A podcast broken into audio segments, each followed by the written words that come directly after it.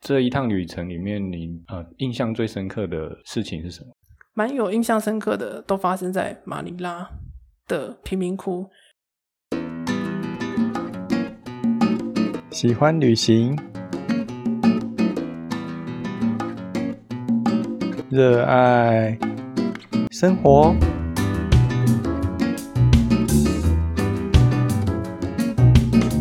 就来入住三层公寓。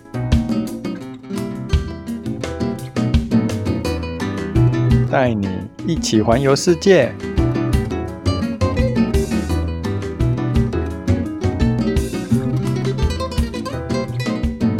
欢迎来到三层公寓，今天过得好吗？我是你的公寓 host Alice。三层公寓是一个关于共生公寓的频道，在这个共生公寓里，住着来自不同领域、来自不同国家的室友们，大家在这个共生空间一起生活哦。而我你的公寓 host Alice 将带着你透过他们的故事，环游你没有想象过的世界。如果你是第一次来到三层公寓，可以先订阅我们哦，这样你就不会错过这些特别的故事了。你对共生公寓有什么好奇想问的吗？可以在 Apple Podcast 留下你想问我们的问题，我们会在后续节目中回复你哦。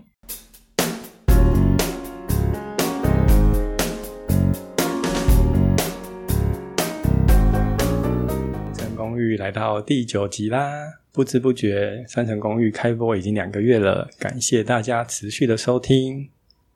那今天第九集的节目，我们邀请到的是我们的 Wendy。上次跟她聊到她的大学生活，那接下来要进入重头戏喽。她怎么样找到工作，以及怎么样在工作两年后决定离职去旅行？旅行的过程中，她得到了什么样的人生感悟呢？那我们赶快来听听看吧。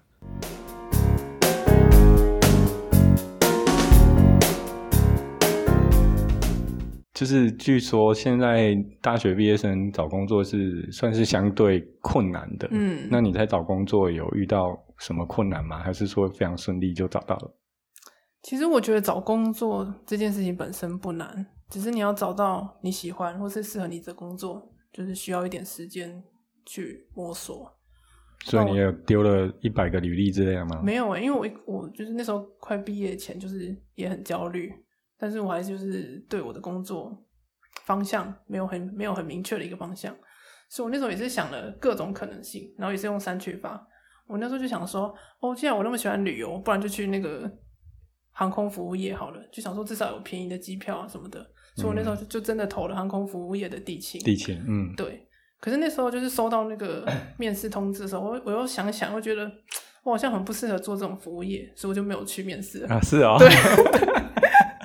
而且还有一点就是他面试时间太早了， 应该先面试没完有再决定说没有嗯不我要就去吧。可是我就会你就会想象中你的你就会想开始想象那个你的面试画面啊，然后他会问你什么问题，然后你想要你需要展现出怎么样的姿态，我就对觉得对我就觉得说你要一直笑啊，然后一直所以你还没去就累了。我那时候想没有，我那时候真的是想想就觉得自己真的很不适合，嗯，对嗯嗯，然后就除了航空业以外，其实我自己对于可能非政府组织、非营利组织那方面还蛮有兴趣的，是所以我当而且这个是也是算比较符合我自己的念的专业。然后我那时候毕业，也就是有投了一一个基金会，基金会，对，嗯但他那时候是要求要有相关工作经验两年以上吧，反正我那时候就不管，就是照投，啊，有邀请你去面试吗？没有，，哦 对，就没他有可下能文就。 看你是对刚毕业就直对接可是先刷掉。这个职缺是我唯一真的算是蛮有兴趣的，那你现在可以投投看啦，你现在有对两没有年工作经验没有 开缺啊，好，没有开缺啊。 对啊，对。然后我后来后来又因为我真的是想尽各种方法，然后有想到说，就是我有想要在国外工作这个想法。我那时候还真的就是在那个 PTT 的海外工作版看上面看到一个杜拜的工作，杜拜的对，然后我还我还去面试，然后也口头得到 offer 这样子。什么样的工作可？是它其实是一个线上博弈的，哦，又是对是呃菠菜公司。对， 然后就是我得到口头 offer 那个当下，他其实就是有邀请我去，就可能隔周要去公司缴一些资料，他有帮帮我办什么工作证之类的。可是我从那一刻我就开始犹豫了，嗯，对，然后我后来就上网查了一些资料，然后主要是因为就是线上博弈这个产业有点游走法律边缘，就对是灰色地带灰色地对，我带就，觉得他可能工作性质会比较复杂，对，对，后来就我后来就没有去。是，有一个压力是因为我不是台北人，然后那时候就快要搬离宿舍了，可是我又不想要回家住，所以我那时候就是给我自己一个期限，就是我一定要在搬离宿舍前找到工作。嗯，对，，所以我那时候就是好了，就看到学校有在征征人，然后也是算是我比较有感兴趣方面的业务，所以我那时候就去投了，然后就上了。所以我一开始工作的时候，其实那时候我还住在宿舍，对我觉得其这实个蛮酷的。听起来很顺利啊，就是对整个求职过程可能就一两两三周的时间，差不多一个一一个月吧，一个月对啊，就毕业前开始哦找。那你那时候你决定去流浪，是在决定离职前还是离职后才决定的？当然是离职前了。离职前就已对经想我好那时了，候应该是差不多工作半年到一年的时候，就开始有想要辞辞职去旅行这个想法。是对，但是我那时候的想法其实想说，哦，就可能去个三个月啊，东玩个玩遍东南亚这样子就好了。本来是以三个月为一个期间呢、嗯哼，我那时候想法就是三个月玩完之后再去马上接下一份工作这样。对，但是因为我在工作期间，就像我前面有提到了，我有去参加就是台大的社团，有一个叫做背包客交流，哎、不，背包客与旅行交流社嗯哼，之类的。对，对，然后就是在那个社团里面听到了很多不一样的旅对游的旅行故事，对旅行者者的故事，然后就会就会听到很多例子，比如说他们花了可能四五十万，好像环游世界之类的，就整个嗯环游世界一年，然后就那个那个时间的长度是非常长的。对然后我那时候就有被他们的故事感动到，就觉得好像自己也可以踏上自己的旅程这样。其实不用在乎钱有多少，或是你有多少时间，你就先踏出第一步看看，你就会知道你走多远。嗯，所以我那时候的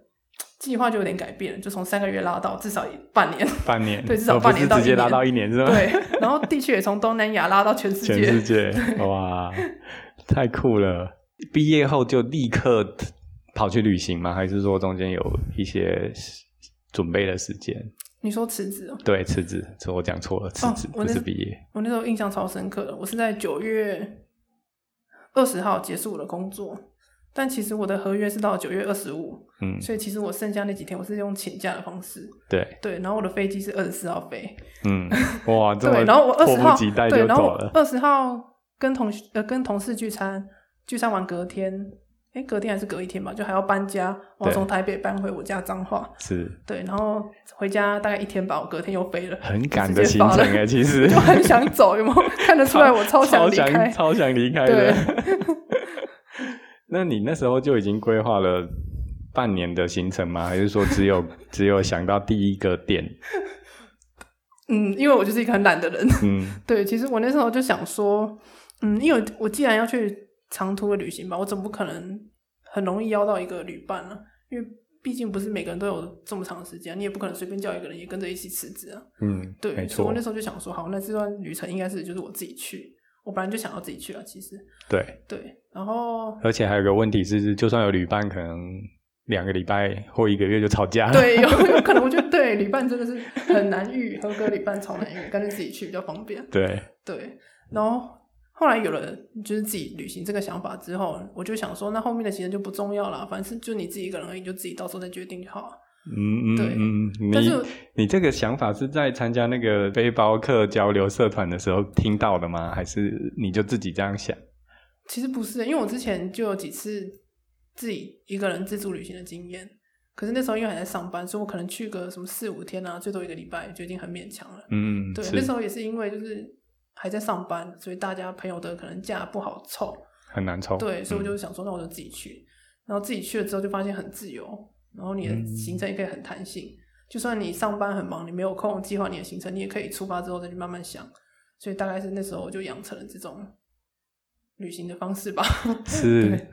对， 因为我会这样问，是因为这个算是已经旅行经验蛮丰富的人才会这哦样做。因为我认识你身边的朋友，应该也都是吧，就是出发前啊，一定要规划好五天的行程，嗯还有五天的住对宿，对对对对甚至连交通。对，我甚至还遇过他们会做一本手册，嗯，他们自己自己这个做的。这个我不行哎、然后第一天要去哪里，然后很详细，还盘图哦。就是因为网络上如果有人分享过哦一些餐厅，他会把嗯连餐厅，然后含包含图片都放进他的旅游手册。然后重点是你一定要照着走，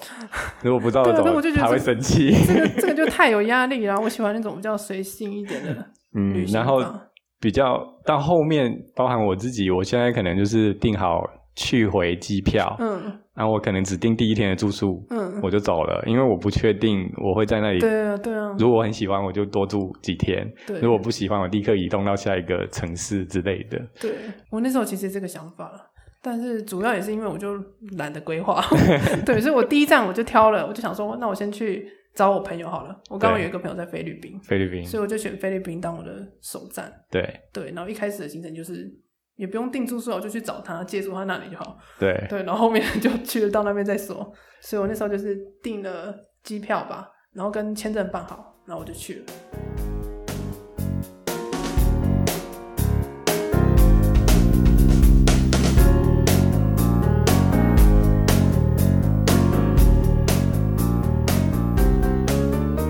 所以你这一趟总共去了几个国家？我去了四个，主要是菲律宾跟马来西亚停留比较久。然后因为在马来西亚旅行过程中，中间会经过文莱，所以我就顺便去了一下。然后因为东马跟西马也会横跨新加坡，所以我也新加坡也去了一下。哦，我所就以等于是按照地图，你看着地图，你就是从所菲以是律宾，然后往下到马来西亚，然后东马、西马这样，我就这样顺着玩。我突然想到一件事，想问一下，就是我们去文莱要签证吗？要可是可以办落地签，哦，那会很贵吗？好像十五还二十美金吧。哦，那还蛮便宜对，的可。是那时候其实蛮有趣的。我那时候到当地，就是给他看我的护照，然后就看我 ROC，然后台湾他就有点搞不清楚到底什么是什么，然后也不确定我要不要签证。嗯到底他就跟你是 China 对还是台湾然后对，然后他就跟他同事讨论了很久。然后我就我就在那边就很坦白跟他讲说，哦，我需要签证，我就自己跟他讲我需要签证，但是我可以办落地落地签，对。然后我那时候就他对他那时候就把我引导到另外一个窗口，然后我就给他护照啊，然后给他签这样。哦，所以如果是中国护照是不用签证是吗？ 哎、我不知道哎、不知道问不知道问来是不是？去那边的台湾人应该是蛮少的，所以他们才不知道。可是我那时候光办落地签的时候，我就遇到另外一个也是拿台湾护照的人，嗯，嗯对，，但但是他带了他的好像菲律宾的老婆小孩吧，对，嗯但是我就是办签证的时候看到他拿台湾护照，我也觉得哦很酷，没想到一来问来就遇到台湾人，这一趟旅程里面你，呃印象最深刻的事情是什么？我觉得可能主要还是都在菲律宾吧，因为我那边待最久，对待了大概两两个月，有什么事事件 吗？因为我在菲律宾不是单纯旅行，我那时候我不知道为什么，就一开始给自己一个很伟大的理想，就想说我这趟旅行不能只有旅程，应该要做点有意义的事。所以你去 NGO 对吗？，所以我就去，我那时候在出发前我就联系了一个我我有兴趣的 NGO，在他在在马尼拉，然后我就问他，就是也写的很慷慨激昂，就说我对这这个领域有兴趣，然后也对他们做的事情很认同，我可不可以去那边当志工两个礼拜？ 就这样，嗯嗯嗯对，然后他就也接受了，所以我就去了。所以我那时候其实蛮有印象深刻的，都发生在马尼拉的贫民窟，因它为它是什么样的 NGO？因为他的那个 NGO 他是做贫民窟的导览，哦导览，，对，他是透过训练贫民窟的当地的居民当做导览员，对导览员，然后后去导览外国游客。对，其实不一定是外国游客啦，也很多他们自己菲律宾其他地方的游客，对，但他们的主轴就是想要培训那些当地的就是贫民窟的那些当地人民，让他们至少有一些工作经验啊，工作能力，然后他们也可以透过就是导当导览这件事情来赚点赚一点些小钱，费这样子，对。哦。所以你负责什 么？教他们吗？我那时候不是诶、我那时候其实主要还是帮他们在可能讲中文的地方，讲中文的国家，比如说中国啊、台湾啊，然后香港或是新加坡，就可能做也是类似行销吧。就我那时候帮他们做了一个小册子，嗯，介绍他们这个组织，然后把它翻译成可能中文之类的。蛮酷的欸，因为我知道的 NGO 像柬埔寨、辽国，通常就是去那边教他们英文。 嗯，对，最多的就是去教英文。对，对，然后可能也帮他们煮煮饭之类的，因为他们生活条件很差。对，嗯，但你这个蛮酷的哎，竟然是培育当地贫民窟的，是小孩还是年轻人来当导览员？嗯其实都已经是中中年，不一定啊，大概二十几岁到五十几岁都有，他 range 很宽。对，就是住在贫民窟的人民，那他们这样培训，就是大概有多少人在里面培训？就是呃，参加的人不是老嗯师，就是参加的当地人。我记得他那时候跟我讲过，就是他们那个培训其实蛮严格的，你要经过很多关的考试，嗯哼，但是你要真的撑下来所有考试，考到最后一关，你才可以真正成为他们的合格 leader，对、嗯他们的合格那的个 t 培 o 训的，对，嗯哼哼，所以其实很多当地人，他们可能就对这方面也没有，如果没有够热忱或是没有动机的话，他们可能中间就放弃了啊、嗯，对，所以他其实真正培训出来的，我那时候去大概好像五六位吧。五六位，对哇，感觉也是蛮难的。对，然后有些我觉得很厉害的是，他们可能本来不会说英文，但是因为要为了导览这件事，又学了英文。哦，对，我觉得这个超厉害的。对他们至少有获得这样一个英文技能。所以他们的这个服务在那边算是蛮多人在用的吗？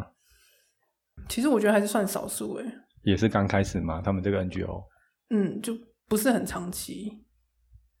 而且就可能贫民贫民窟的人，他们也是不一定每个人都是对找工作啊，或者是展开这种新生活有兴趣。有些人就可能就觉得哦，我有钱，不管怎么赚钱，只要有钱，能过一天是一天就好，所以也不一定有要求这种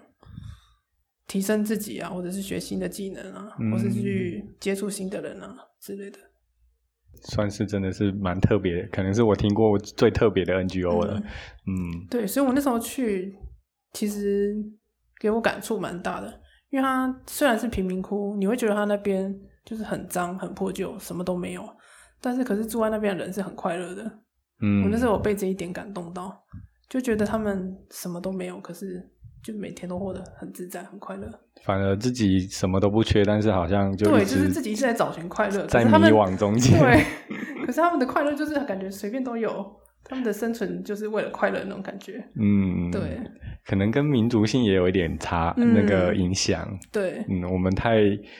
唉杞人忧天。，对。嗯，有时候都觉得我们好像都是在为未来而活，对然后他而且们才是对活在当下这样而。且我去的时候，因为就一定要自我介绍啊，我就会自我介绍到说，哦，我刚辞职，然后开始我的旅行。他们对他们的反应就是，你为什么要辞职？就是你有这么好的工作环 境、生活环境，你为什么要辞职？是然，后我那时候其实就觉得很羞愧，因为他们连获得一份稳定工作都很难，对，但是我我却就是很奢侈的这样子把它 辞掉，对他们觉得这样是一件很奢侈的事。嗯然后从此之后，我就不好意思再提我辞职来的。这也真的是一个蛮特别的经验。嗯。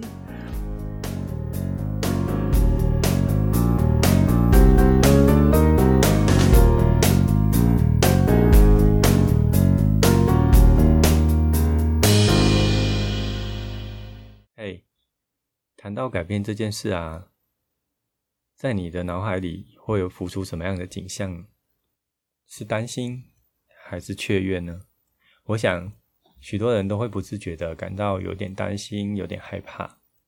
对吗？因为我们从小接收到许多的观念里，都一再的告诉我们，追求稳定是一件很重要的事情。但你有想过吗？追求稳定，常常也代表着失去改变的可能性。不管这个改变带来的结果是坏的还是好的，所以其实很佩服温迪。虽然他常常说不明白自己想要的是什么，但他很明确的清楚自己不想要的有哪一些，所以他利用删去的方法，慢慢摸索自己的路。而我觉得更重要的是，他在确定目标之后，他能够勇敢的采取行动，去改变现在的状态。而且，即使找不到同伴，即使只有自己一个人，他也坚持着要上路，去追寻生命中更多的可能性。所以，如果啊，你的生活现在处在某种稳定的状态，但是每天日复一日的让你总是提不起劲来，或许可以思考一下，是不是改变的时候到了呢？但我们可能因为种种原因，因为生活压力，因为种种原因，对，无法像温迪一样一下子做出天翻地覆的改变。那要怎么样跨出改变的第一步呢？正在听节目的朋友，你在改变这件事上有什么经验可以分享的吗？欢迎留言给我们吧。三层公寓是由 Crossover 跨界共生公寓所建立的 Podcast 频道。你可以在 Apple Podcast、Google 播客、Spotify 以及 First Story 平台上收听到我们的频道内容。Crossover 跨界共生公寓位于台中市，目前有两间公寓，西区中情以及南区中校。今天我们访问的特别来宾 Wendy 是我们西区中情三一零号床的室友。这里是三层公寓，我是你的公寓 host Alice，我们下集再见。